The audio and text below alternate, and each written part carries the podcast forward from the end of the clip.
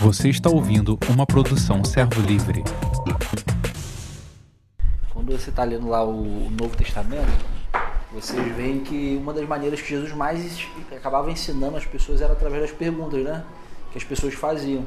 Então Jesus que era você, quem viu lá o The Chosen lá viu que né, a fama de Jesus como mestre né, era muito forte né? então a galera tinha ele realmente como um professor ali e à medida que ele caminhava pelos lugares ele ensinava mas as pessoas também perguntavam muita coisa para ele algumas perguntas eram perguntas assim até né, bem interessantes reais assim genuínas verdadeiras outras bem capciosas, bem capciosas também entendeu com o desejo de tentar né, fazer ele cair em algum tipo de armadilha, mas Jesus com toda sabedoria sabia, né, sair de todas aquelas questões ali. Não tem perguntas é, é.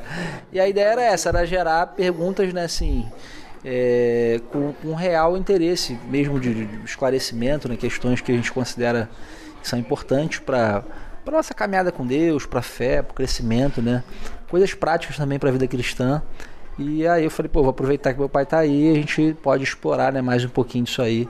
Então aí eu pedi também, porque eu sei também que se eu não tivesse pedido, às vezes a galera fica né, na hora assim tentando bolar alguma coisa e é mais difícil. Então, gente, já vai pensando aí, já manda. E foi legal que foram mandando algumas perguntas, mandaram algumas perguntas bacanas aqui, eu já meio que organizei.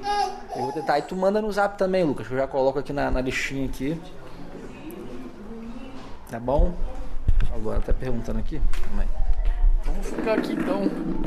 Pensei que ia passar de mão em mão aí, pô, mas você já tá mandando, vai mandar no zap? Não, eu separei para fazer as você. Então vai lá, então faz, responde. Tá. Pergunta aí. Vamos lá. A primeira pergunta aqui. Que eu botei na, na, na ordem que me mandaram, tá, gente? Então. É, a ordem de chegada eu fui montando aqui. A primeira pergunta, cara, pergunta sobre criação de filhos. Essa pergunta, pergunta polêmica.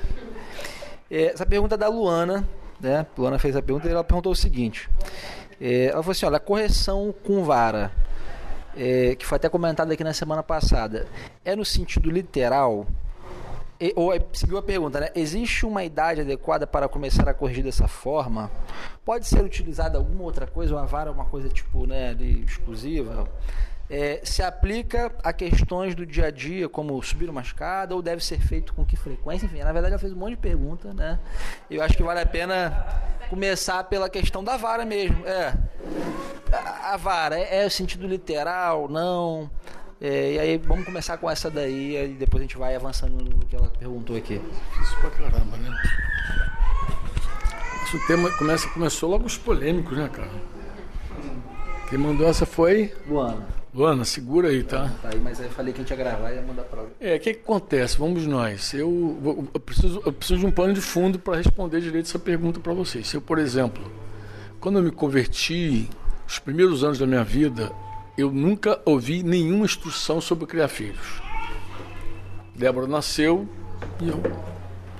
A criança fazia tudo que ela queria fazer e a gente, de vez em quando, perdia a cabeça, dava umas palmadas, né? Às vezes dá uma sacudidela. Eu lembro que um dia eu peguei ela com. Fiquei muito chateado porque ela estava aloprada com alguma coisa. Eu acabei fazendo, tendo uma ação ruim. E isso aconteceu nos primeiros três anos da Débora, assim, eu acho que não fiz nada. Até que a gente teve contato com o material de um missionário da CEPAL chamado Jaime Kemp, que é um americano, e esse cara muito tranquilão, assim, começava a ensinar as escrituras e naquela tranquilidade dele, ele, fala, ele, tinha, ele tinha vídeos VHS, não sei se vocês sabem o que é isso, VHS, aquelas fitas grandes. Ele tinha vídeo VHS falando sobre a família, que era outro tema interessante, família. Hoje se fala muito sobre família, hoje tem até a Universidade da Família. Né? E também começou a falar sobre criação de filhos. E aí, pela primeira vez nessa indústria vital, eu ouvi falar sobre o uso da vara. Eu confesso a vocês, quando eu ouvi a primeira vez, eu não aceitei. Achei um absurdo, abcego e abimudo tudo junto. Uma vez só. Obrigado, amor. Eu achei que não tinha sentido aquilo ali. Até que eu fui para a escritura ali, ensinando devagarzinho, fui vendo a escritura e fui descobrindo que realmente a Bíblia instrui a gente a corrigir o filho, corrigir o filho dizer não para ele, colocar limites e até discipliná-lo. E os antigos usavam mesmo vara. Na verdade, nem os antigos só. A, a, a, lei de Moisés, se fosse aplicar a lei integralmente, matava a pessoa. Porque o filho rebelde, na lei de Moisés, quando o pai já não tinha mais o que fazer, levava para os anciãos, os anciãos tinham que apedrejar. Não sei se alguém fez isso, mas essa era a lei. Ela apedrejar o filho até a morte. Ele matava. O cara muito rebelde matava. Aquilo, um pouco do que eu falei hoje de manhã sobre a operação da cruz. Eu falei que, que a cruz ela opera com os pecados e com a natureza do pecado. Vê como Jesus fez uma obra tremenda na nossa vida, né? Jesus nos deu a possibilidade de tratar com a mentira e tratar com o mentiroso, tratar com a traição e tratar com o traidor. Jesus nos deu essa possibilidade. Bem, mas nossos filhinhos pequenininhos não tem como a gente pregar para eles e vê-los transformados imediatamente, né? Não tem como fazer isso. Mas nós precisamos ensinar nossos filhos o princípio da autoridade mesmo. E aí, o que, que você vai fazer? Eu não sei. Qual, o que, que você acha que vai quebrar, tocar o ego da criança? Eu não sei. Eu sei do que eu fiz e acho que funcionou. Entendeu? Por quê? Porque eu vi por um tempo necessário, obviamente é um período que a criança é pequena, é o suficiente para o pai dizer uma vez só o filho obedecer, é o suficiente para a mãe dizer, falar uma vez só o filho obedecer. E eu falei semana passada aqui que a criança entrega a si mesmo, diz Provérbios, faz o quê? Completa aí, você ia falar? Envergonha sua mãe, engraçado, não fala nem seu pai, fala sua mãe.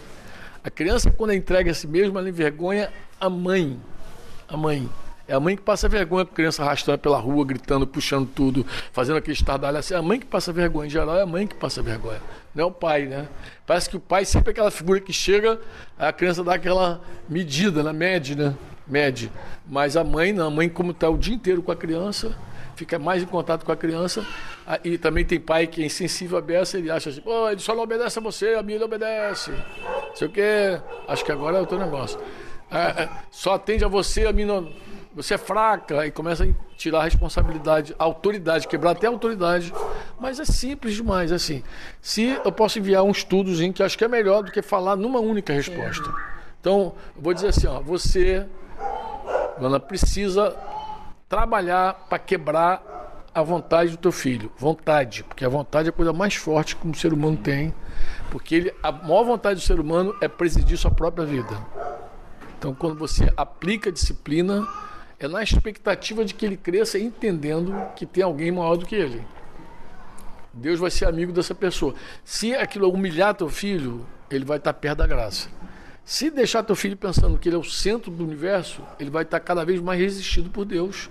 E aí você decide se você cria filhos para ser amigos de Deus ou se você cria filhos para ser inimigos de Deus, porque é isso que vai acontecer se você não ensinar o teu filho ou, que ele não é o centro do universo, que o mundo não gira em torno dele, que ele não é autossuficiente, que ele precisa, inclusive, respeitar e se submeter a toda e qualquer autoridade. Inclusive, antigamente isso era muito forte, até no meio das pessoas não cristãs. O aluno ia para a escola e respeitava o professor, ele tinha temor do professor, ele respeitava as autoridades, todas, a polícia, polícia respeitava, tudo era respeitado. E hoje não, hoje está bagunçado totalmente, porque as pessoas quebraram todo o princípio de autoridade e a tendência do mundo é ficar cada vez pior. É por isso que se proíbe tocar em criança.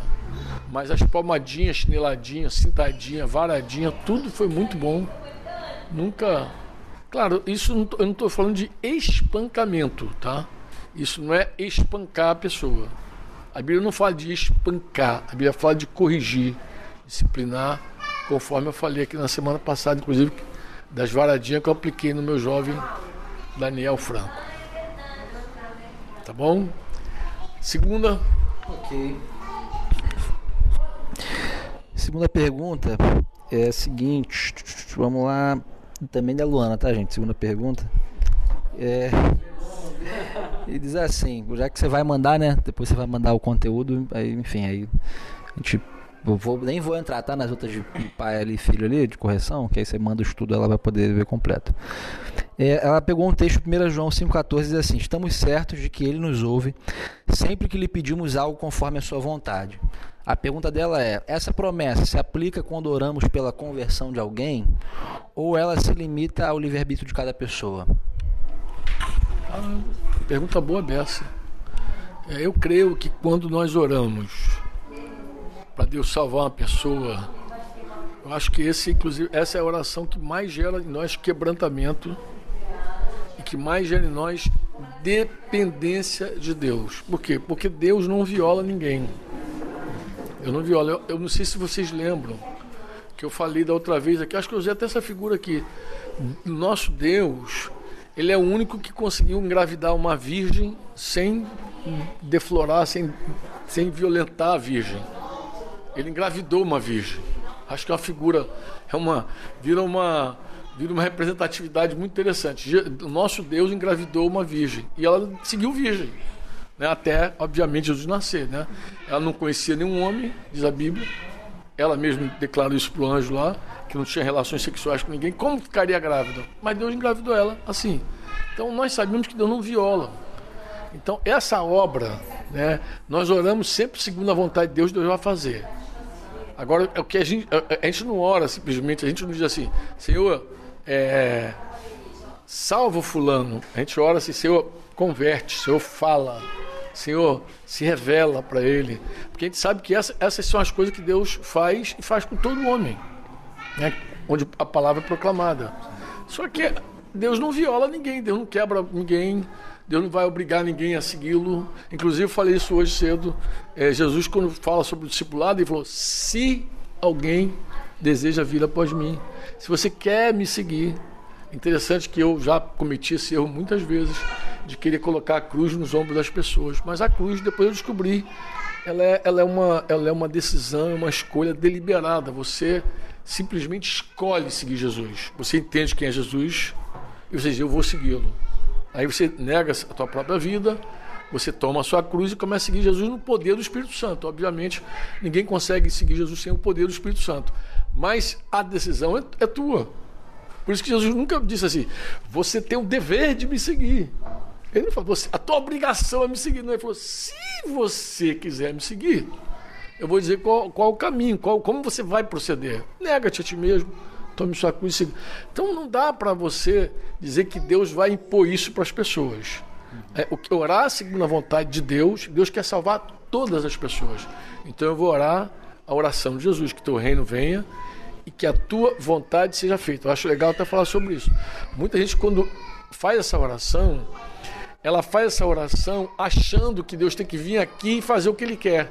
Parece que é o gênio da lâmpada. Vem aqui e faz porque as pessoas precisam ver tu fazendo alguma coisa. Mas não é isso, não é isso que a oração aponta. A oração está dizendo assim: assim como a tua vontade é feita no céu, ou seja, assim como tem querubim, serafim, anjo, todo mundo está lá ordenadamente obediente a ti, aqui também tem que ser da mesma forma. Então vem o teu reino e seja feita a tua vontade. Como assim? Os homens obedecendo a Deus. Então, essa oração é a vontade de Deus, que os homens obedeçam a Ele.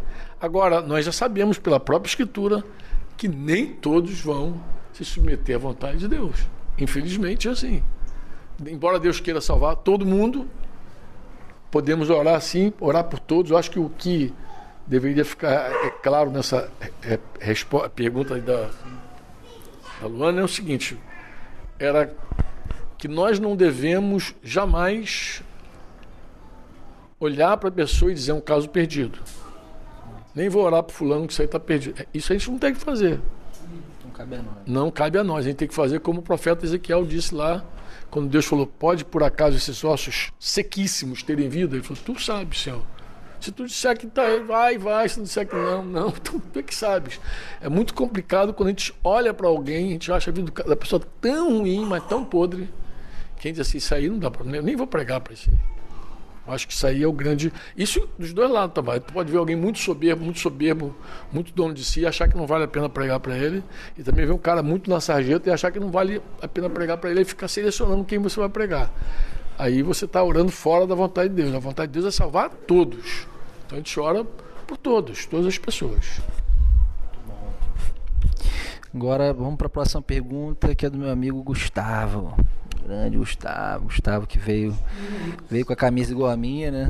Eu tinha, tô com essa camisa aqui já desde sei lá que horas ele me imitou.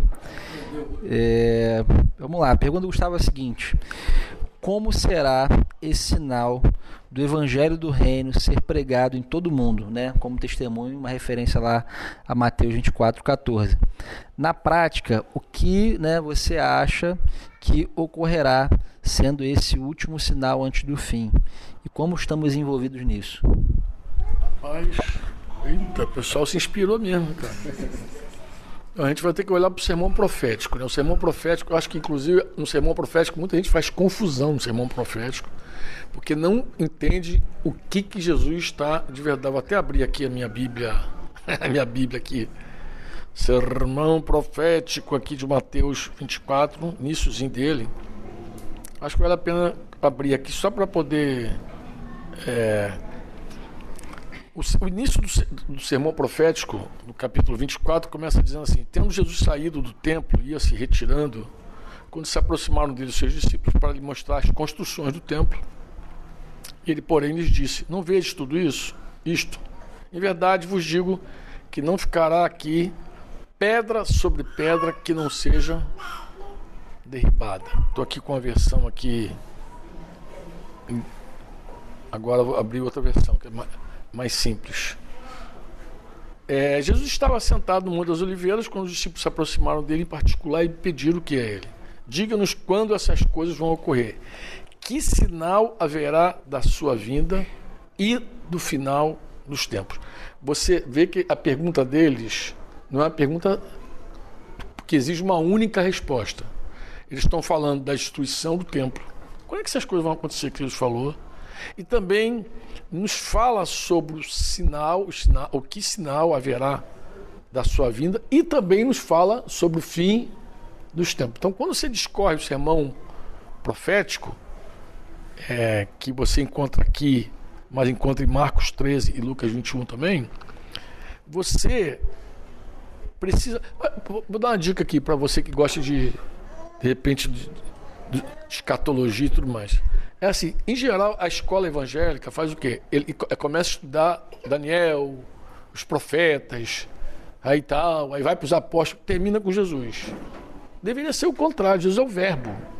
Ele é o verbo encarnado.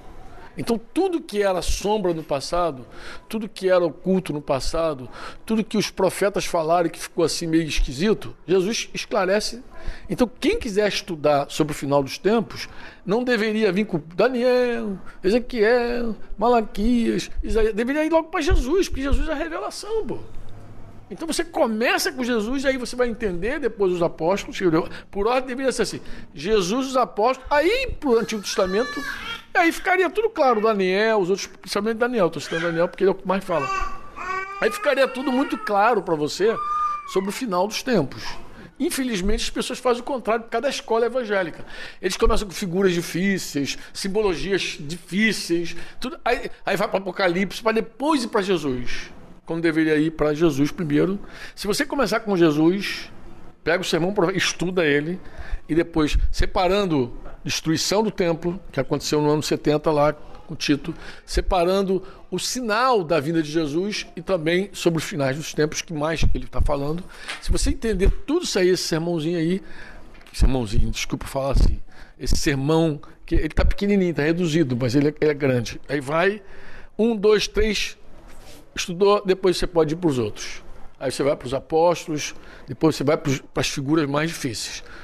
A, a volta de vai ficar muito clarinha para você. Muito clarinha.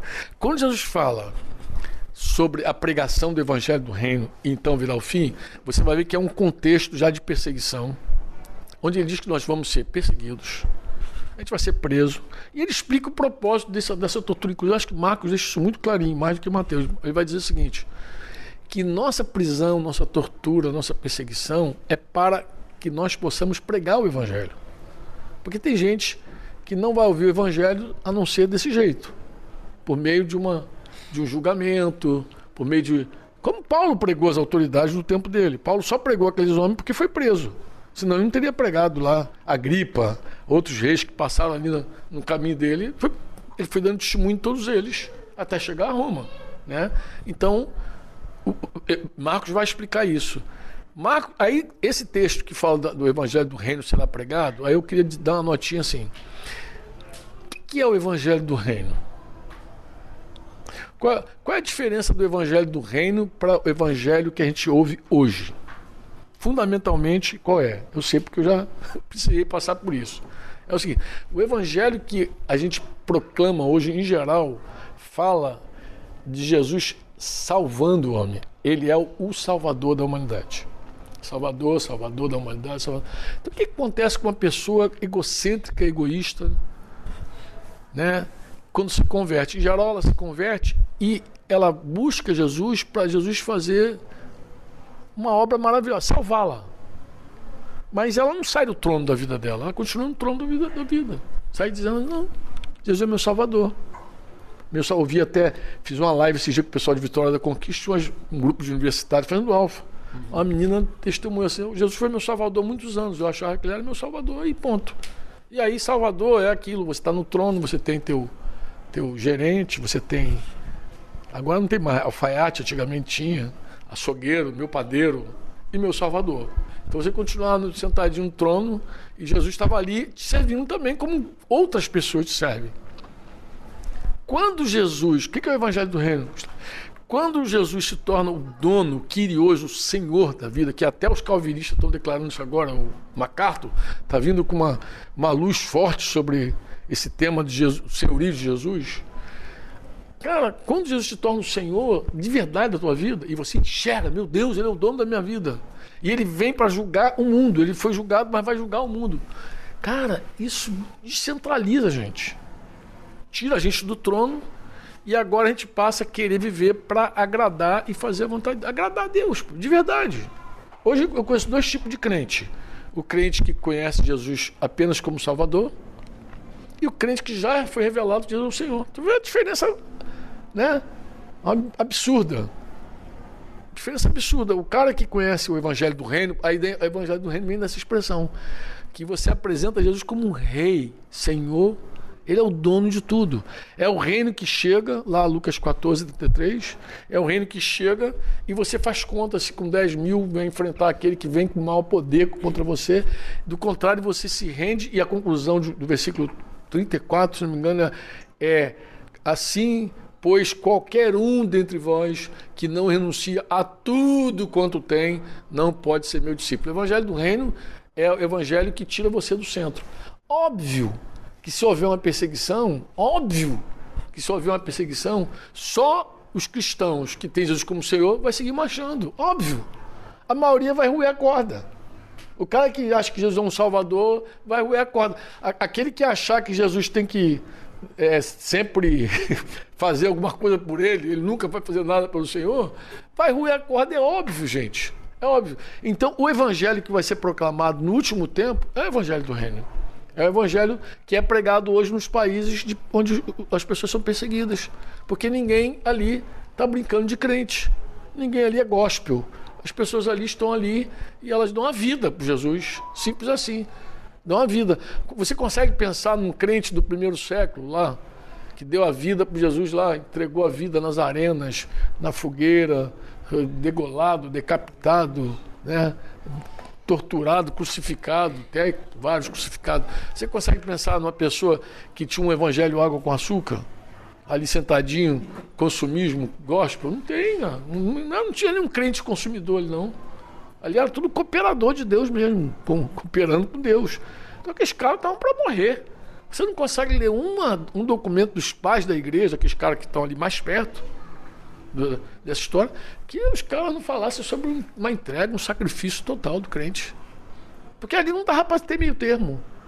Não dava. Eu ouvi alguns anos atrás, é, alguns anos mesmo. Acho que eu estava lendo. É alguém orando pela igreja perseguida. Tal. E aí um, um pastor americano foi lá, numa dessas igrejas perseguidas, falou, não, a gente está orando para Deus tirar vocês desse sufoco todo e tal. E esse cara já tinha ido nos Estados Unidos, o pastor que estava lá na igreja perseguida já tinha nos Estados Unidos. Aí ele falou, cara, olha, se for para ficar igual a igreja nos Estados Unidos, não ora não. Deixa a gente perseguido aqui, porque aquilo lá não é igreja não, cara. Aquilo lá Aquilo lá é outra coisa, aquilo, ali, aquilo não é igreja. Aí o cara falou assim: se você está orando para a gente ficar igual ao Ocidente, assim que a expressão é igual ao Ocidente, meu amigo, é melhor parar.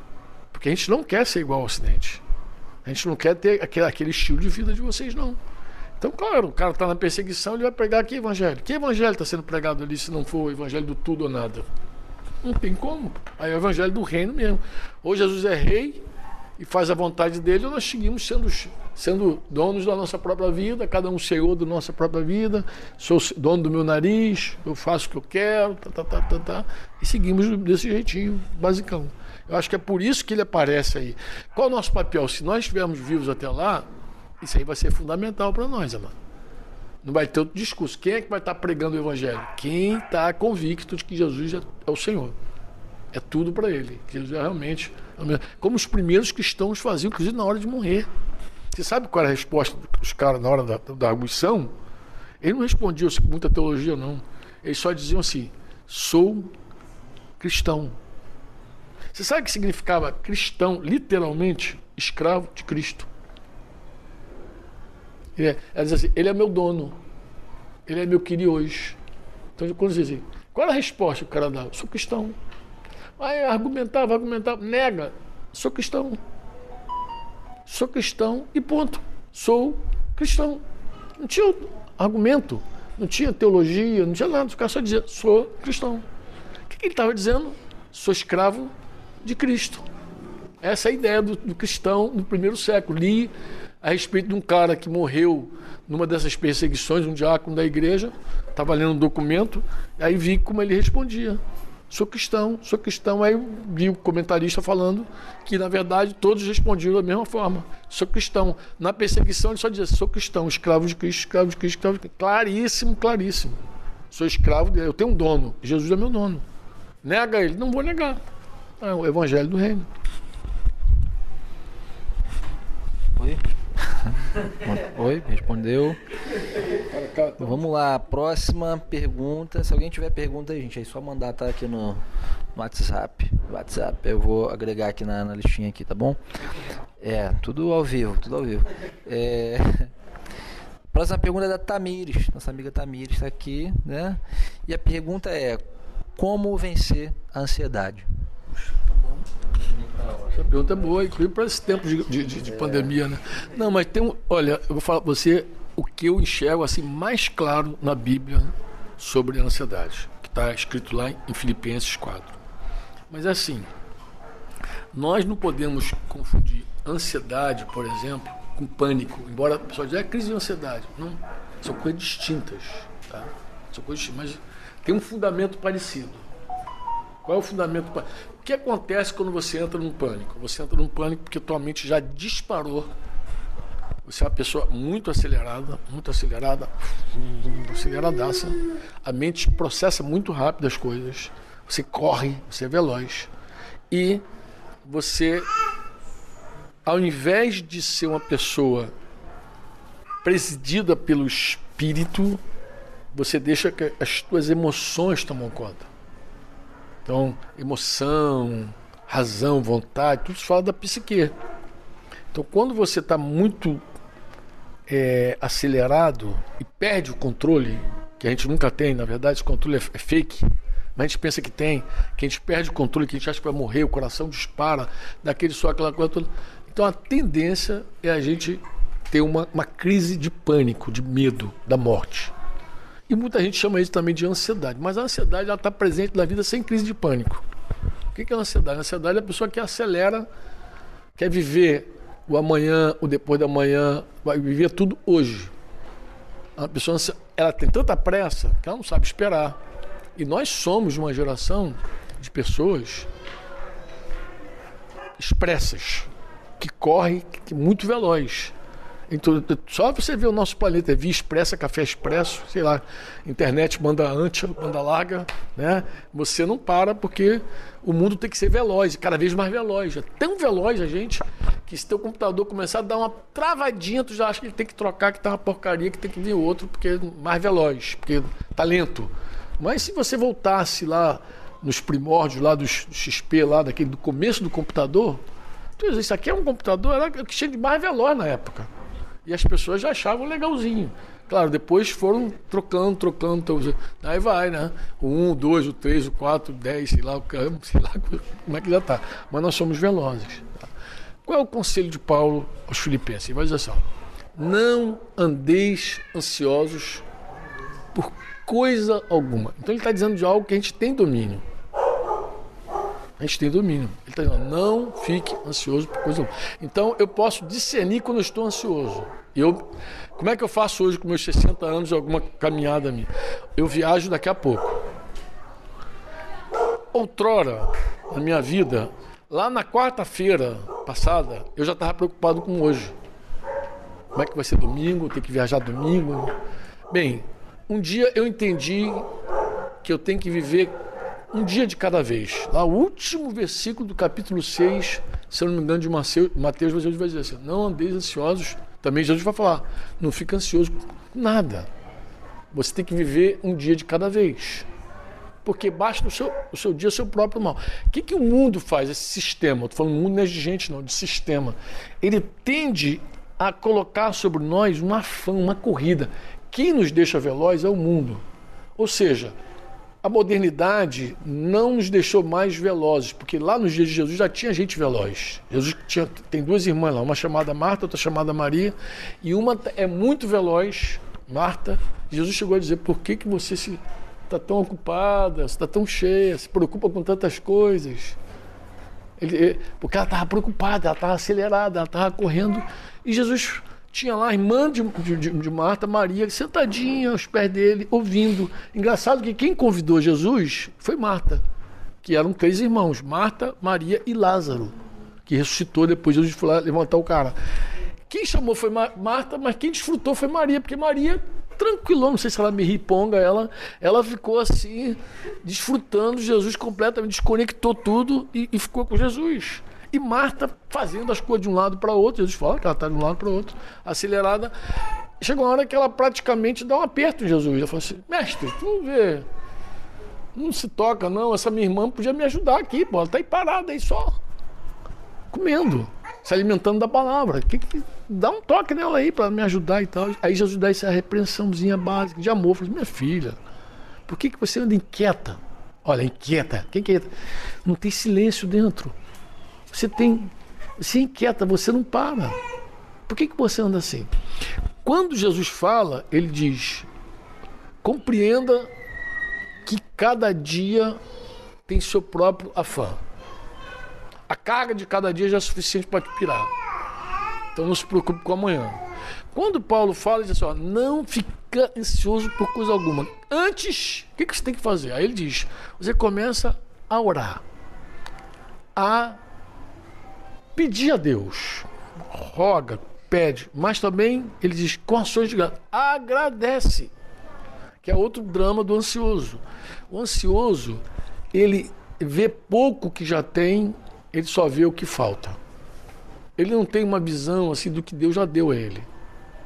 O ansioso ele está sempre olhando para o que falta. Eu até digo até para os irmãos, digo assim, é, quem vive em função do que não tem, não desfruta nem o que tem, não vê o que tem. Porque está tão pensando no que falta que o que tem não é desfrutado. O cara, ele tem um Fusquinha, aí fica olhando lá, sei lá, um, um, um Porsche, uma Ferrari, e ele nunca desfruta do Fusquinha dele, porque ele está sempre olhando a, a, a, Ferrari do vizinho, que ele nunca curte a Fusquinha dele. Porque ele fica sempre olhando, desejando, querendo. E aí Paulo diz assim: com ações de graça, agradece a Deus o que Deus te deu. Aí ele fala da resposta dessa oração. Qual é a resposta dessa oração? A paz do Senhor, que excede todo o entendimento humano, ela vai guardar tua mente e o teu coração. Porque é aí que entra a guerra. Também. Onde é que rola a guerra? A guerra é aqui, ó. No meu coração é o meu espírito. Vou, dar, vou tentar dar um exemplo para ilustrar aqui. Se nós pegarmos aqui um rádio Tá quase, quase ninguém usa, mas vamos usar o rádio. Rádio é um bom exemplo. FM. Tu vai mudando as estações, vai entrando várias estações aqui. Então essas zonas de rádio estão por aqui. Que tu vai passando, ah, Tupi, FM, não sei o que, melodia, não sei o que, vai passando, vai lá, volta, bota M, tem. Tem um monte de ondas de rádio aqui circulando. Nós vivemos no mundo assim. O mundo ele é espiritual, assim como nós somos espírito, somos alma e somos corpo. Nós não temos um espírito, nós somos. Espiritual no corpo é a nossa realidade. Assim como a gente é espiritual no corpo, aqui também tem coisas invisíveis passando aqui. Tem ondas de rádio passando aqui. Para você captar, você liga o rádio e capta. Então nós também somos receptores. Quando ela diz assim, a paz guarda o teu coração, é para não deixar nada espiritual te envolver. Nenhuma voz do outro mundo te enganar. A paz faz isso. A paz cessa com essa guerra. Depois ele vai dizer que guarda a mente também. Por quê? Porque a mente ouve muita baboseira. Direto, direto. Eu vejo gente que, que vive notícias da internet, a cabeça tá, tá maior que a minha, eu sou chamado de cabeçudo. Mas é maior que a minha, porque as pessoas simplesmente elas não conseguem crer na palavra. Ela não fica com a palavra, ficou com as notícias. Ó, quando começou a pandemia, eu falei com minha esposa, sem notícia. A gente já não, quase não ouve. E agora, nem internet, nem televisão a gente já não vê nada. Ah, por quê? Porque vai pirar a tua cabeça. E a minha também, se eu ficar ouvindo. Como é que a gente vai? A gente vai para aquele, aquele noticiário que não muda nunca. A palavra de Deus. Porque a palavra não, não muda. É a mesma notícia todo dia. Você lê a Bíblia, aquela que você tem lá, todo dia é a mesma notícia. A mesma notícia, a mesma notícia, não muda nada. E, e, e, se ele falar contigo, aí tu pode saber que é a verdade. É a última notícia. Essa é a notícia boa. Ele falou contigo. Porque do contrário, e aí se provou isso que eu falei. Logo depois se provou. Eu falei isso publicamente, mas se provou. Já se passaram aí mais de um ano de, de, de, de, de pandemia e hoje, até hoje as pessoas estão confusas. Tu pergunta, ninguém sabe nada. Médico não sabe, ninguém sabe nada. Ninguém sabe. Agora, imagina se você ficasse se enchendo daquelas informações todas lá, desde o comecinho. Como é que ia terminar a tua cabeça? Muito angustiado, muito ansioso, muito desesperado. Ó, Jesus chegou a dizer o seguinte: não, não fica ansioso nem pelo que você vai comer, nem pelo que você vai beber, nem pelo que você vai vestir. Ele está falando de coisas básicas, gente. Talvez alguém dissesse, não, por isso eu tenho que me preocupar. Não, ele está falando, você nem por isso se preocupa. E ele dá exemplos que para nós parece um absurdo. Ele diz, olha os passarinhos, olha os, pass... olha os pardais. Toda vez que eu vejo pardal, pardal Tamires, toda vez eu me lembro de Jesus. Dizendo, olha que os pardais estão sempre presentes, bichinho, né? sempre comendo nossos farelinhos. Ele falou, olha os pardais. Ele não está fazendo apologia à preguiça. Deus, nosso Deus é um Deus trabalhador. Mas também o trabalho não é um fim em si mesmo. O trabalho é um meio. Deus é trabalhador. O que o cristão tem que fazer é trabalhar e confiar em Deus. Faz o teu trabalho, confia em Deus. O que vier à tua mão para fazer, faz. Mas quando você começa a orar, falar com Deus das tuas necessidades e agradecer, a paz vem e te guarda. Te protege teu coração, dá aquela blindada no coração, daquelas ondas espirituais malucas, e também guarda a tua mente. Guarda a tua mente de bobagem, entendeu? Deus vem te. Olha, uma pessoa em plena paz, ela não fica ansiosa. A verdade, então, a ansiedade, o que, que é? A minha definição de ansiedade é guerra. Uma pessoa ansiosa está em guerra, coitadinha. Ela não consegue parar. Eu, como eu me relaciono com muita gente, eu vejo que algumas pessoas estão desesperadamente em guerra. Estão desesperadamente ansiosas. Com isso, eu não estou dizendo que eu não luto. Eu luto com ansiedade. Já tive pânico, inclusive. Mas eu sei que Deus quer que eu sacrifique o meu natural para eu colher o espiritual. Sempre vai ser nessa ordem. Sacrifico o natural colhe espiritual. Eu vou entregando as coisas que Deus vai falando e vou colhendo as coisas espirituais que Deus tem para mim. Aí tem uma hora que alguém vai dizer até que, como eu falei hoje, você vai dizer, não tem nenhum peso sobre você, tu é uma pessoa livre dos fardos. Não, pô. É que a hora que a azeitona está bem amassadinha, bem triturada, ela só dá azeite. A uva é igual. Se você pisar a uva, pisou a uva, pisou, pisou, só vai sair suco de uva, depois virar vinho e tal. Claro que o processo é doloroso, mas o resultado é bom. Deus vai fazendo, Deus vai tirando da gente as coisas que você está começando também. Então, exercita. Corta o teu amanhã, vive intensamente o teu hoje. Corta o teu amanhã, vive intensamente teu hoje. Procura orar, pede a Deus tudo que você precisa de boa, bate papo assim que nem a gente está conversando aqui. E não esqueça de agradecer por tudo que você enxerga que Ele já te deu. Seja grata. Agradece de coração, fala assim, obrigado por isso. Tudo a listinha grande. Tu vai ver que quando, quando você se dispõe a agradecer a Deus, Ele te dá uma lista, tu vai ver, tu vai ficar.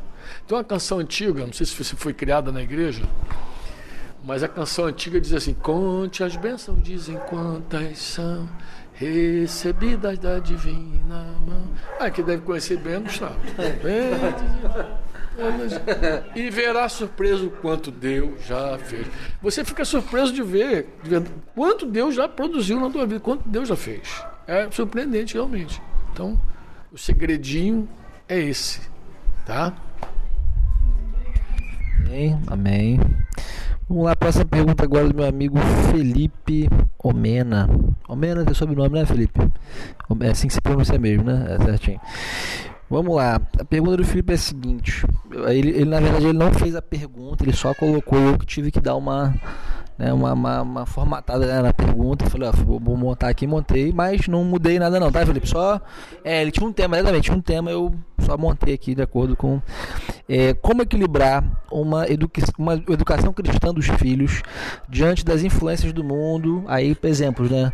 Música, sei lá, música em geral, música secular, música, é, filmes, séries, jogos. Como, como você vai equilibrar a educação cristã dos filhos com, com tudo isso, em relação a tudo isso?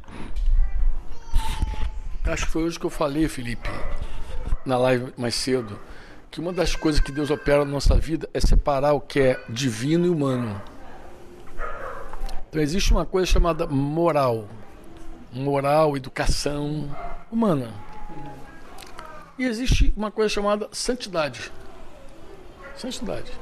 Eu, eu de vez em quando encontro alguém que fala bem de um incrédulo, como aconteceu comigo semana passada, visitando o pai do, do, do, do, do pai do Douglas, o Marcelo, que é pastor da Assembleia de Deus. Ele estava se referindo a alguém que ele conhecia assim, incrédulo, mas que tinha um caráter assim, aos, aos olhos da sociedade, uma pessoa boa. E eu dizia para ele, olha Marcelo, é, Deus aprecia é, esses esses atributos, porque ele criou. Mas Deus não confunde moral humana com santidade divina. Deus não mistura. Deus não mistura. Então eu creio que o principal de um pai, que é um pastor, é querer que seus filhos, sua família, experimente o novo, a regeneração, o novo nascimento e que eles amem Jesus a ponto de seguir Jesus escolher tomar a cruz e seguir Jesus. Isso, nenhuma faculdade do mundo, nada vai produzir isso na tua vida, nem escola dominical, nada, nem. O que vai produzir isso neles é uma, um relacionamento real com Jesus, que deve começar na tua casa, você e tua esposa ali, sendo modelo e referência para eles, de uma vida consagrada. Eu lembro do salmista dizendo: Nossos pais confiaram em ti e jamais foram envergonhados. Interessante, né? É, você tem é, é, modelo de pais que de verdade confiaram em Deus e os filhos têm um testemunho de cara. Meu pai e minha mãe sempre confiou em Deus, nunca foram envergonhados por isso. Fica um, um modelo, uma referência. Né? Nós somos é, modelos, referência, mas, Felipe, por mais que a gente trabalhe, por mais que a gente semeie, por mais que a gente seja bom exemplo, isso não é determinante na vida dos filhos. Isso não determina. Influencia, mas não determina. O que determina é a escolha que cada filho vai fazer. Porque você vê famílias, muitas vezes o cara tem três filhos, dois santos e um perdido. Mas foi criado na minha casa, minha família recebeu a mesma instrução, o mesmo modelo, tudo. Como é que pode? Pode, porque não é determinante. Não é determinante. Você influenciou. A mesma influência que você deu para o primeiro, deu para o segundo, deu para o terceiro. Mas uns receberam, outros não receberam, um escolheu, outro não escolheu. Mas não, não, é por, não é por causa disso que a gente não deve ser intencional, a gente tem que ser intencional. Não é porque não é, de, não, de, não é determinante que a gente. Ah, deixa a coisa ser orgânica. Não tem nada de orgânico. Vai ter que ser intencional mesmo. Eu te aconselharia assim: coloque foco, foco mesmo, em tudo aquilo que Deus pode produzir no que diz respeito à santidade. A gente não precisa colocar julgo sobre ninguém. A gente não precisa colocar julgo sobre ninguém, esperar que as pessoas façam o que elas na carne não conseguem fazer. Mas a gente pode ensinar elas um caminho de santidade por, pelo relacionamento com o Espírito Santo.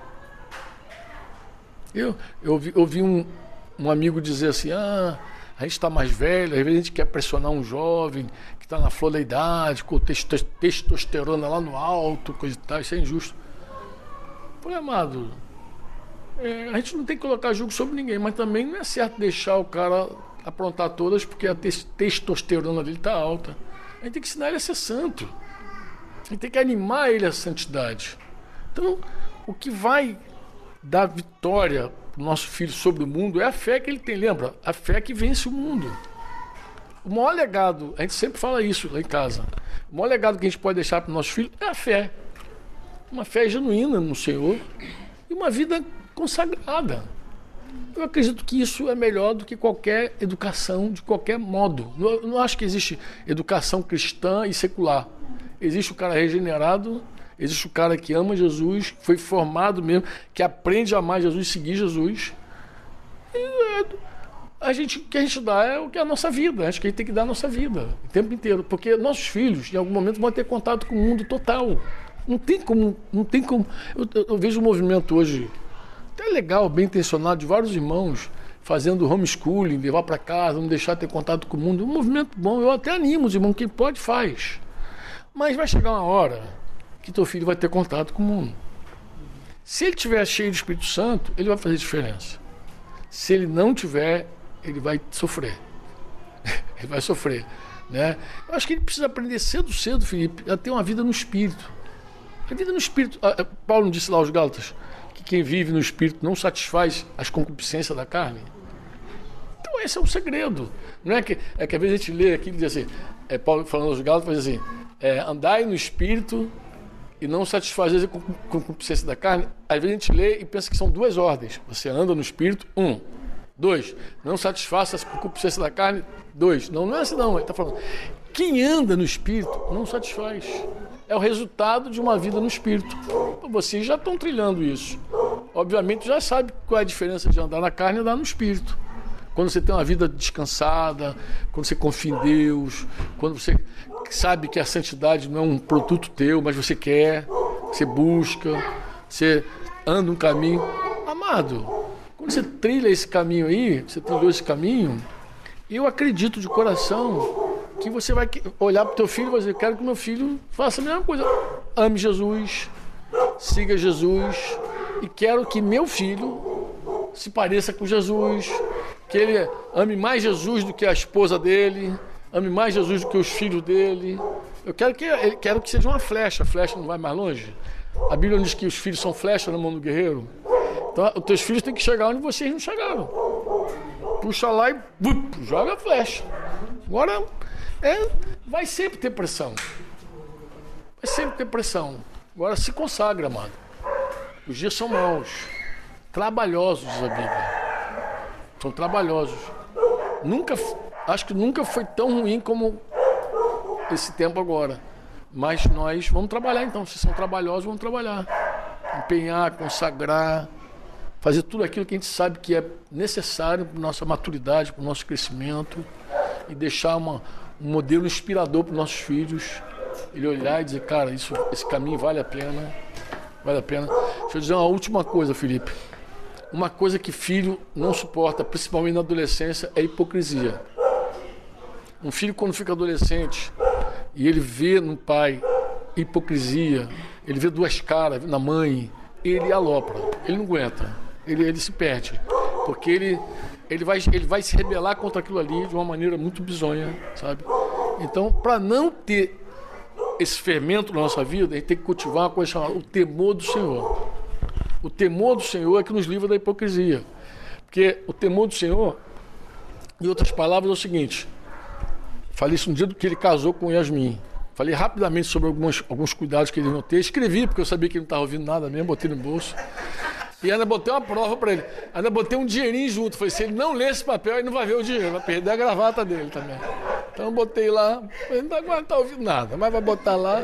Falei, ó, leia isso aí, tá? E, e fiz a prova. Falei, se ele rasgar, ele vai rasgar o dinheiro junto. Então, é, o que, que, eu falei com eles naquela ocasião? Eu falei o seguinte: um, um, dos cuidados que eu falei foi o seguinte: não tenha um casamento para inglês ver. Porque quem cultiva casamento para os outros é a hipocrisia. A grande verdade é a seguinte: ou nós colocamos os olhos no público, você que é músico, imagina que você está no. Você é um músico de um grande. uma grande orquestra. Tem um regente, que é Jesus, e tem o público que está lá aplaudindo teu, tua música. Ou você olha para o público e recebe os aplausos, ou você olha para o regente e recebe a aprovação dele. Aí você decide. Temor do Senhor é isso. Temor do Senhor é assim. É eu considerar o que Deus pensa mais importante do que o que os homens pensam. Porque os homens têm opinião para tudo. Homem, ó, você está solteiro, eles pressionam você para casar. Quando você casa, por que, que não tem filho? Tem que ter filho. Aí tem um, por que, que não tem outro? Tem outro. Aí se vier três, vamos ver, muito filho, vai parar não? Então assim, vai, vai sempre ter gente dando opinião para tudo. A gente não. Então, é. Oi? Ele é gêmeos. Ih, ferrou aí. Tá na hora de fechar a fábrica. Então, assim, é, as pessoas sempre vão ter o que dizer. Mas nós precisamos olhar sempre o maestro. Sempre maestro, olha ali no maestro. Procura apresentar-te a Deus como obreiro aprovado. Não é homem, a Deus. Fica ali e aí vai ter um temor santo na tua vida, porque você não vai ficar tão preocupado com o que as pessoas pensam, mas com o que Deus pensa. Esse temor vai proteger vocês na criação dos filhos. Entendeu? O te... Inclusive, o temor do Senhor, acho que é o Salmo 127 que vai dizer isso. Feliz é o homem que teme o Senhor. E vai terminar dizendo da, da, casa dele, dos filhos dele, até dos netos dele. Porque vai falar de, dessa riqueza que é a a fam... o temor do Senhor, que tem gente que até que não tem nada a ver. Gente tem que amar Deus, não ter medo. Não, amado, as duas coisas conjugam. Você ama Deus e você tem um temor de Deus também, porque Ele é santo. Ele é fogo consumidor. Isso não, não muda o grande amor que a gente tem por Ele. Hoje a gente vive de um jeito com ele, amanhã a gente nem sabe como a gente vai viver. A gente, hoje a gente é filho, disse João, depois a gente nem sabe o que, que vai ser. Mas por hoje o que a gente precisa ter é temor mesmo. O temor do Senhor. Jesus falou em Lucas 12. Eu vou dizer a quem vocês devem temer. Não teme aquele que mata teu corpo, aquele que destrói você, depois não sabe mais o que vai fazer contigo. Vou dizer aquele que tem poder para matar você e lançar tua alma no inferno. A esse temei. Então Jesus ensina o temor do Senhor. Então a gente não brinca com Deus, leva ele a sério considera o que ele pensa mais sério do que as pessoas pensam, e isso vai refletir nos filhos. Os filhos vão olhar e vão dizer, Deus, lá em casa o negócio é sério. O cara pode até desviar, mas ele vai dizer assim, cara, ó, eu, meus pais são sérios com Deus, eles levam Deus a sério. Não está brincando de crente, de gospel, nada disso. Católico, carismático, nada. Então, é Jesus mesmo. Foi? Depois, se quiser ouvir de novo, é só. Bom. Próximo agora é do meu amigo Lucas Paulino. Quem tá ali, ó, preparou, é. Ele mandou 15 perguntas. vamos lá. Não, mas vamos lá. É, vou começar pela primeira. Não, ele mandou quatro. ele mandou aqui, mas ele mandou quatro. Mas vamos lá, de repente você consegue responder, né? As perguntas. A primeira que ele mandou é a seguinte: é, como viver a vida comum do lar com discernimento, né? Uma referência aqui a 1 Pedro, capítulo 3, verso 7 diz assim: Maridos, vocês igualmente vivam a vida comum do lar com discernimento, né, dando honra à esposa por ser a parte mais frágil, por ser co-herdeira da mesma graça de vida, né? Agindo assim, as orações de vocês não serão interrompidas. A pergunta é essa: como é viver a vida comum do lar com discernimento? eu vou falar uma coisa para você. Gostaria que você é, não me interpretasse mal o que eu vou dizer. Mas é assim: nós tendemos a confundir espírito crítico com discernimento. É aquilo que eu já falei. É, a carne é um negócio muito sutil. Né? Espírito crítico. As pessoas em geral têm muito espírito crítico. E o crítico ele, ele é destituído de de amor verdadeiro. O espírito crítico, ele é, nunca é parte do problema. Ele está sempre de fora. Entendeu? Eu acredito que um homem que quer ter discernimento espiritual em casa, ele precisa primeiro atender aquele mandamento apostólico lá que diz: marido, ame sua esposa como Cristo amou a igreja e deu sua vida por ela. Como assim, Franco? Não é uma coisa sentimental, é uma escolha de você se sacrificar por ela, se entregar por ela. De assim como Jesus deu a vida dele por nós, ele se, se entregou por nós, nós nos entregamos a Deus pela esposa. Eu acredito que a, a partir desse, dessa prática real, que é assim, Amado, todo pecado que a gente comete contra Deus contra a esposa principalmente, é por causa de uma coisa chamada amor próprio. O cara que trai a mulher é prazer, é estar tá em busca do prazer dela, o hedonismo dele. Se ele se mete com impureza, tudo que machuca a mulher é, é a carnalidade dele, sempre é carne dele. Quando é que ele de verdade ama essa esposa? Ele ama essa esposa quando ele está disposto a se santificar por ela. Por ela, eu me santifico. Por ela eu me santifico. Aí, o discernimento, a vida tendo aquele discernimento, aquela sensibilidade, aquela. aquela porque você, você discerne a essência. Aí você tem certeza que não é crítica, que não é espírito crítico, que não é aquele negócio para sempre ficar colocando a mulher para baixo, sempre mostrando os erros dela para se mostrar maior, melhor. Tem muita mulher que se queixa disso, que às vezes o cara senta para derrubá-la para ele poder ficar mais em evidência, mostrar que ele é mais espiritual, tudo.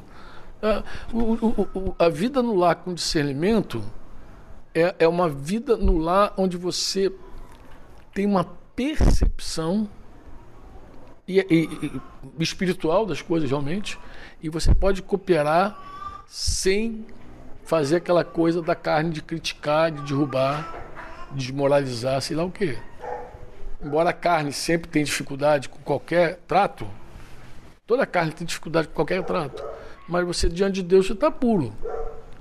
Eu falei, ela não entendeu, mas eu sei que meus motivos são os melhores. Eu estou de verdade ajudando por causa do meu discernimento. O reino de Deus e a vontade de Deus é uma, a vontade de Deus é uma só. Não tem, Deus não tem duas vontades. A Trindade não discute sobre quem vai fazer a vontade. É a vontade do Pai.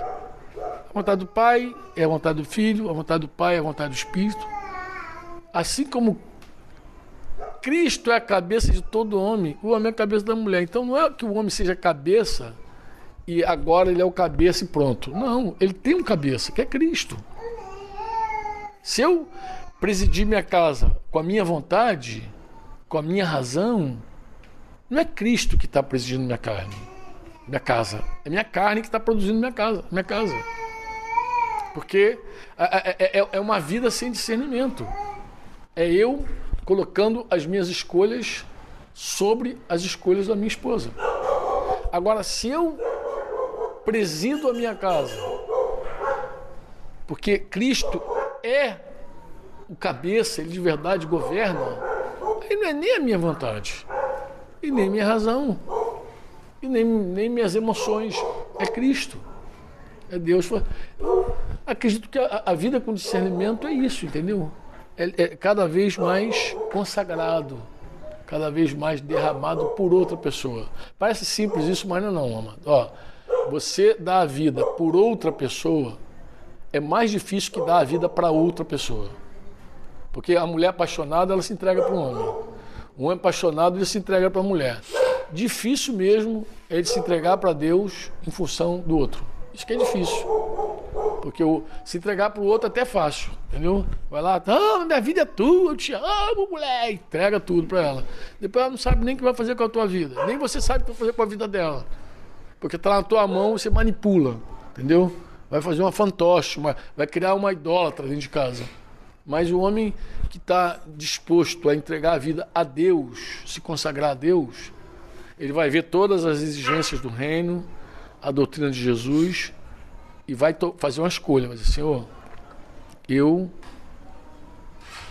vou amar minha esposa como ela é. Essa é a frase. Guarda. Vou amar minha esposa como ela é, mas vou me entregar a ti para que ela seja transformada de glória em glória na imagem de Jesus.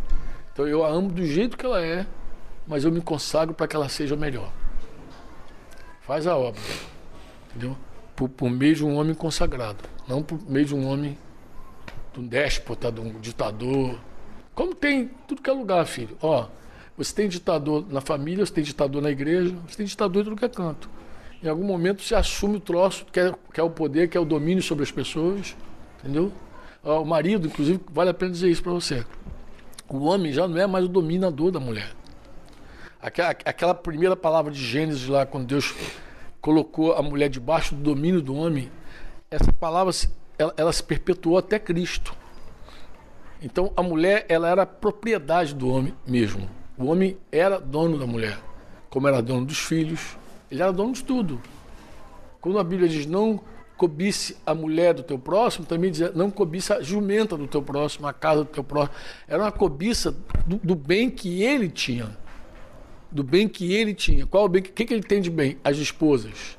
Tudo é assim que Ben Haddad falou com, com, com, a, com lá em 1 Reis 20. Tua prata, teu ouro são meus, tuas mulheres são minhas, os, os melhores dos teus filhos são Tudo era propriedade do cara. Isso foi até Cristo. Em Cristo Jesus, o que, que Jesus fez? Jesus fez com que a mulher tivesse também domínio sobre o homem. Agora você pertence a essa mulher, assim como essa mulher pertence a você. Olha que coisa interessante. E aí Paulo vai dizer lá em 1 Coríntios que o homem não tem nem. Ele não é dono do corpo dele. A mulher se torna dona. Mas isso nunca foi possível. Dizer um negócio desse era um absurdo. Quando Jesus falou, explicou isso lá é, para os discípulos, ele falou: então, se, é assim, se essa é a condição do homem com relação à sua mulher, é melhor então o homem não se casar, porque estava acostumado a ter domínio sobre a mulher. Ter domínio não é bom. A Bíblia fala para o pastor não ser dominador do rebanho. Você não é dono do rebanho. Mas a Bíblia diz para a ovelha se submeter, a ovelha se submeter ao pastor. Então, a mulher em submissão é uma coisa, a mulher sendo propriedade é outra coisa. É o discernimento que o homem tem que ter. É o discernimento. Ela não é minha propriedade. Ela está debaixo da minha missão, mas ela não é minha propriedade. Então, aí tem que ter um respeito, tem que ter uma sensibilidade, porque você não é o dono que faz o que quer com aquela pessoa. Por isso que a gente tem que, mesmo atendendo os nossos papéis, que são diferentes, papel do marido, papel da esposa, nós devemos ter essa sensibilidade para a gente poder. Nem de mais nem de menos, tá, amado? Posso agregar aqui Romanos 15 para você, que diz que nós devemos agradar o próximo naquilo que é bom para edificação. Ou seja, o homem diz sim para a mulher e para os filhos naquilo que é bom para eles. Senão você vai demais. Sabe aquele cara que quer lavar a louça todo dia? Não é problema o cara lavar a louça. Não é problema. Só que não é obrigação dele lavar a louça. Ele faz por amor. Ah, mas aqui a gente divide os papéis. Isso é coisa moderna, gente. Não tem nada a ver com a, com a Bíblia. O dia que o homem quiser. Ele pode se atrapalhar com isso. Ele pode se atrapalhar. Não, mas aqui a gente divide. Porque ele pode se atrapalhar com isso. Cada um tem o seu papel, cada um cumpra. Cumpra bem o seu papel. Agora, é claro, é uma insensibilidade o cara ver a mulher ralando, fazendo alguma coisa, livrão solto, ficar de bobeira e não ajudar a pessoa. Isso também fala de discernimento. Porque você faria isso por ser servo de Jesus, por amor a Jesus, mesmo compreendendo o seu papel. Mas é uma tolice também você dizer sim para uma pessoa naquilo que não é bom para ela. Entendeu? Naquilo que não é bom para edificação. Um dia tu vai ter que dizer sim, não para os teus filhos. Vai ter que dizer não para tua esposa, inclusive. Não, filho. Não. Por quê? Porque isso não vai te fazer bem. Isso te faz mal, pô. Isso não vai edificar você, não vai construir tua fé. Vai dizer, isso é ruim para você. Porque tem pedidos que são pedidos fundamentados em egoísmo, são pedidos carnais, pô. Que você vê que não vai favorecer a pessoa. Isso também de discernimento. De discernimento, porque você tem que discernir a essência do pedido, pô. Porque a pessoa está sujeita a uma. O que está que que tá por trás disso? Isso faz bem? Isso faz mal? É, até quando a mulher fala assim, filho, é, teus filhos estão precisando de você.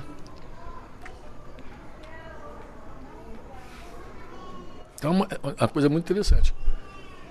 Eu dizia para Denise, ó, toda vez que você fala que outra pessoa precisa de mim, eu não questiono. Só, Franco, olha, coloca atenção na sua ovelha. Eu nunca questionei. Mas se você falar assim, nunca mais me beijou, eu questiono. Porque e aí você está falando por tua causa. Porque amor não se cobra. Você pode orientar as pessoas a amar outra pessoa. Ver teus filhos. Talvez um discipulador dizer, vê tua mulher. Mas não quer dizer, você não me honra. Você não me honra, cara. Você tem que me honrar. Que isso, gente, pelo amor de Deus. Coisa. Honra não se cobra. Honra não se cobra. Amor não se cobra. Então é, é mais sábio a gente dizer assim: olha para tua esposa, atende teus filhos. E minha esposa olha para teus filhos, olha para os discípulos. Olha para mim, para que dizer isso, filho? Isso, isso vai constranger alguém a te amar. Isso não é bom, não é sábio. Não é sábio para dizer, filha, isso. Eu quero te amar espontaneamente. Ore por mim. Ore por mim. E claro, quando a mulher tem uma, uma companheira, uma discipuladora, ela fala com a, com a discipuladora que fala com a outra, que fala com a outra, que fala com o discipulador, que fala com o pastor, que puxa a tua orelha. Vai dar tudo certo no final. Mas não, é a pessoa reivindicando, entendeu? Não é a pessoa cobrando. E, e, mas discernimento também é você ver a necessidade da pessoa. Difícil essa parte, cara. É difícil a porque nós somos muito insensíveis. O homem é muito sensível. O homem é muito egoísta. O homem às vezes olha e não percebe a mulher triste. Quer ver uma coisa que eu demorei a beça para ver? Cara, que resposta longa é essa. Eu andava na rua. E houve um tempo que eu andava na frente minha esposa atrás. Parecia índio. Aí começando na frente, a mulher carregando cesto, criança, tudo na cabeça atrás, e o cara lá na frente batendo papo com outro índio. Interessante isso, né? Vezes eu me esforçava, mas não é igual quando o Espírito Santo faz a obra. Um dia eu estava no Chile com outro casal de pastores e a irmã observou como eu estou sempre olhando minha esposa e procurando e querendo dar, deixar ela estar tá na minha frente ou do meu lado. E aí acho que foi, houve uns quatro momentos desses assim, onde eu priorizei minha mulher no elevador, priorizei. A gente estava num lugar que não era. Raramente a gente fica em hotel, mas naquele momento nós ficamos no hotel. A gente sempre fica na casa dos irmãos porque havia um encontro muito grande, tinha muitos brasileiros lá que não tinham condições, inclusive, de alugar um hotel. E nós estávamos com condição, a gente falou assim, ó, dos irmãos deixa a gente por conta. Aí outros, quem tinha condição foi para o hotel e quem não estava hospedado lá com os irmãos, que a gente, onde a gente fica sempre. Mas aí nesse dia, lá para a quarta vez, ela me puxou assim, você assim, fala com meu marido. Fala com meu marido. Ela apelou, né? Fala com meu marido que não me vê. Eu até falei para ela, cara, eu vou falar. Mas não vai, talvez não resolva. Por quê? Porque isso precisa ser revelado. Isso faz parte do discernimento dele. Porque às vezes o cara não olha mais para a esposa dele. Ele não vê. Ele simplesmente não consegue olhar e ver. Vê tudo, mas não olha a esposa. Não vê. Aí fica aquela coisa assim, deixa para trás mesmo, entendeu? O cara sai na frente, conversando, e deixa a mulher atrás. Às vezes a mulher está lá atrás e ela olha assim, cara, cadê o fulano? O fulano já está lá na frente. E quando a mulher tem muita coisa para fazer, carrinho de bebê, o cara sai na frente ele fica, coitadinha, com um monte de coisa na cabeça, entendeu? Essa aceleração é ruim. Isso também fala desse discernimento. Acho que foi. E como é que tá teu tempo aí? Dá para responder mais uma pergunta? Não, não dá. Sete meses, tá. Então vamos para a próxima pergunta que é. Tá quase acabando as perguntas, não sei se eu. É, mas também vai, vai, vai ser no, no limite mesmo. A segunda pergunta é como podemos buscar. Eu vou juntar, tá? A, segunda com a terceira para você. Como podemos buscar avivamento? E a terceira, juntar com a terceira, que é: Você crê no avivamento da igreja nos últimos dias? Amado, eu creio no avivamento. Talvez o avivamento que eu creia não seja muito parecido com o avivamento que a maioria crê. Entendeu? Porque assim, como eu já, já vi Deus avivando pessoas, e esse fogo começa sempre na vida de alguém, sempre começa na vida de alguém, é um fogo que pode lastrar. Deus aviva ele, aviva ela, daqui a pouco aviva um montão. É um fogo que vai pegando. Claro, onde tem fogo, pega. tem outra pessoa sequinha também querendo fogo, vai pegando. É, o, o avivamento que eu creio é o avivamento, como eu falei aqui, de gente consagrada, de gente santificada, de verdade, de gente transformada de verdade. Agora eu falo para você de um avivamento que eu tenho cuidado. Qual é? Eu sei que quando Deus se derrama, e já vi isso algumas vezes acontecer, muita gente é, por exemplo, até convencida dos pecados. Os grandes avivamentos da história, fez o Havaí, por exemplo, lembro, lendo sobre o avivamento no Havaí, passou um vento de Deus no Havaí e quando terminou ninguém devia nada a ninguém, no seu amor. Eles pagaram todas as dívidas. Então, aí muita gente se entrega à polícia que está devendo, é um negócio, tem uns movimentos desses. Mas pode acontecer aí um, um furo. Qual é? O cara foi lá, se entregou à polícia. Ele foi lá e se entregou à polícia. Foi lá e cometia esse crime, coisa e tal. E ele não experimenta o operar da cruz contínuo na vida dele. Porque, como você falou, o avivamento é como uma grande onda. Vem. Mas e depois? Depois a gente tem que seguir como Jerusalém. Perseveravam perseveravam na doutrina dos apóstolos, na comunhão, no partir do pão, nas orações. O meu grande cuidado com o avivamento é que hoje a gente vive um tempo de mídia, de, de, de boom, um monte de coisa, todo mundo querendo curtida, todo mundo querendo seguidores, e aí tem um monte de fogo que eu acho estranho. Fogo estranho. Esse fogo não é um fogo de Deus, não, é estranhíssimo. Porque o verdadeiro avivamento, ele, ele produz transformação. Não mexe só com as emoções, entendeu? Se mexer só com as emoções, não, mas não mexe só com as emoções. Ele, ele produz transformação genuína. Ele toca na pessoa, ele quebranta a pessoa. Ele leva a pessoa a experiências maravilhosas com Deus. Então esse avivamento eu creio que vai acontecer mesmo.